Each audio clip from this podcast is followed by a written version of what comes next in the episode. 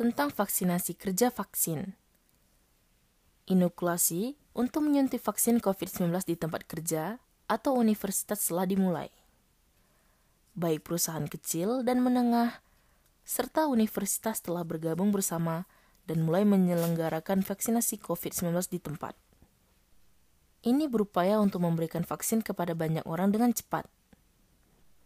Vaksinasi tidak dipungut biaya, Pekerja dan pelajar dari luar negeri serta keluarganya juga dapat mendapatkan vaksinasi di tempat kerja.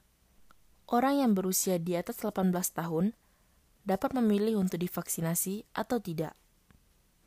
Moderna adalah jenis vaksin yang paling umum digunakan. Efektivitasnya sama dengan Pfizer, yang merupakan salah satu vaksin pertama yang digunakan di Jepang.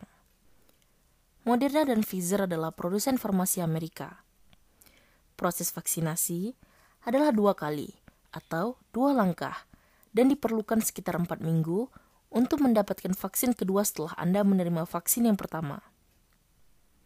Berharap agar bisnis segera kembali normal seperti sebelum pandemi, universitas juga berharap agar dapat memulai kembali kelas secara langsung atau tatap muka.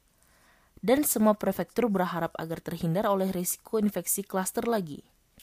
Oleh karena itu, banyak organisasi kelompok dan universitas berencana untuk melakukan vaksinasi di tempat kerja maupun di tempat.